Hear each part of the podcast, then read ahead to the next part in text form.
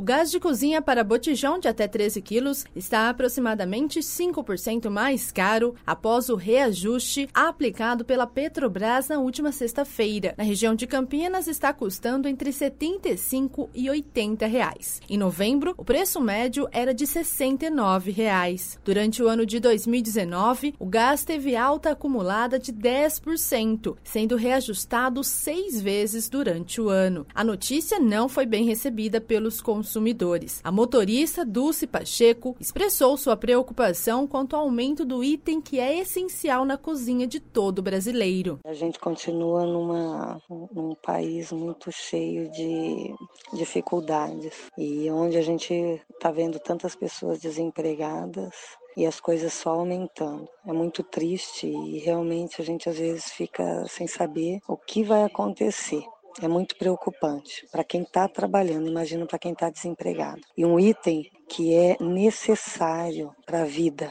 Não tem como você ficar sem gás. Como que você vai fazer sua comida, fazer o leite das crianças? É muito difícil, gente. A postura tem que ser mudada, tem que ser revista. Não só promessas, mas coisas reais a serem cumpridas. A cuidadora de idosos, Creuza do Carmo, ficou indignada com a alta do gás de cozinha, que teve aumento maior que o do salário mínimo, que foi de 4,1%. Estou indignada com o aumento não só do gás, né? Esse preço abusivo, que não dá nem para entender.